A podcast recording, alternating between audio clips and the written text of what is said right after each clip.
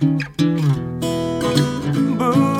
化放送ポッドキャスト QR さて、えー月曜日のこの時間はリスナーご意見番いいねっか新潟、リスナーのあなたに知っていただきたい新潟県についての情報をお届けしております。あなたにも一緒に考えていただきたい新潟県についてのクイズもあります。お付き合いください。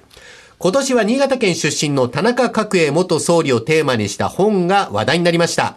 え田中角栄の生い立ち、政治手腕について書かれた本が多く出版されたんですが、まその中でも石原慎太郎さん、元都知事ですが、一人称でその人生を回想する小説、天才。特に注目を集めましたね。戦後の日本をリードした政治家として知られる田中角栄以外にも、リーダーシップを発揮して活躍した新潟県出身者は数多くいます。今日のテーマは新潟のリーダーです。今回はその中から2人ご紹介します。まずは、山本五十六、新潟県出身なんですね。明治17年、新潟県長岡市に生まれました。後に海軍軍人となります。最終階級は元帥海軍大将。役者浩二さんが主演した映画連合艦隊司令長官山本五十六では戦争の実像とともに五十六の人柄が大きくクローズアップされました。洞察力先見の明に長ける山本五十六。戦争にはっきりとした意見を持って堂々と表明した人物でもありました。部下思いだった司令長官としてのエピソードも残されております。山本五十六と言いますと有名なのが格言名言です。やってみせ。言って聞かせて、させてみて。褒めてやらねば、人は動かじ。これは人を動かす方法を端的に表した言葉で、教育者やリーダーになる人に求められる要素でもあります。こちらの言葉も有名です。苦しいこともあるだろう。言いたいこともあるだろう。不満なこともあるだろう。腹の立つこともあるだろう。泣きたいこともあるだろう。これらをじっとこらえていくのが男の修行である。まあ、現在でも多くの指導者の座右の銘として掲げられるケースもあります。激動の時代に強い信念を持って生きた山本五十六。その人生をもっと知りたいという方は、ぜひ新潟県長岡市にある山本五十六記念会へ足を運んでみてください。もう一人、堀部竹常。まあ、ピンとこない方も通称、堀部安兵衛と言われればお分かりになりますよね。江戸時代前期、新潟県新発田市の生まれで赤穂浪士の一人。キラテ打ち入りでは勢力の代表格となって大立ちをもって奮闘した人物です。赤穂四十七士の中でも随一の剣豪として知られておりまして大変人気があります。赤穂浪士をテーマにした中心蔵、映画やドラマ、小説、舞台など実に多くの作品がありまして、時代を超えて語り継がれておりますよね。近年では堀部安部を主人公にしたドラマ、中心蔵なども制作されています。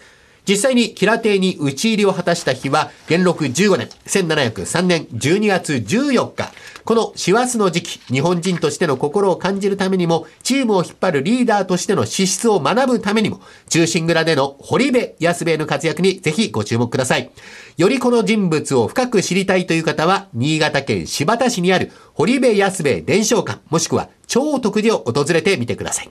新潟県ゆかりの偉人を訪ねる旅や街歩き観光もおすすめです。個性の強いリーダーが求められている昨今、過去の偉人に学ぶべきところ多々ありそうです。それではクイズをお出ししましょう。今日ご紹介した山本五十六の好物だったという食べ物。山本五十六の好きだった食べ物は何か？まずはノーヒントでいきましょうかノー。ヒント？難しいですか？難しいでは甘いもの。甘いもの甘いものの中から選んでみてください。倉玉さん。なんだろう当時のものですもんねあんころ餅あんころ餅。大竹さん。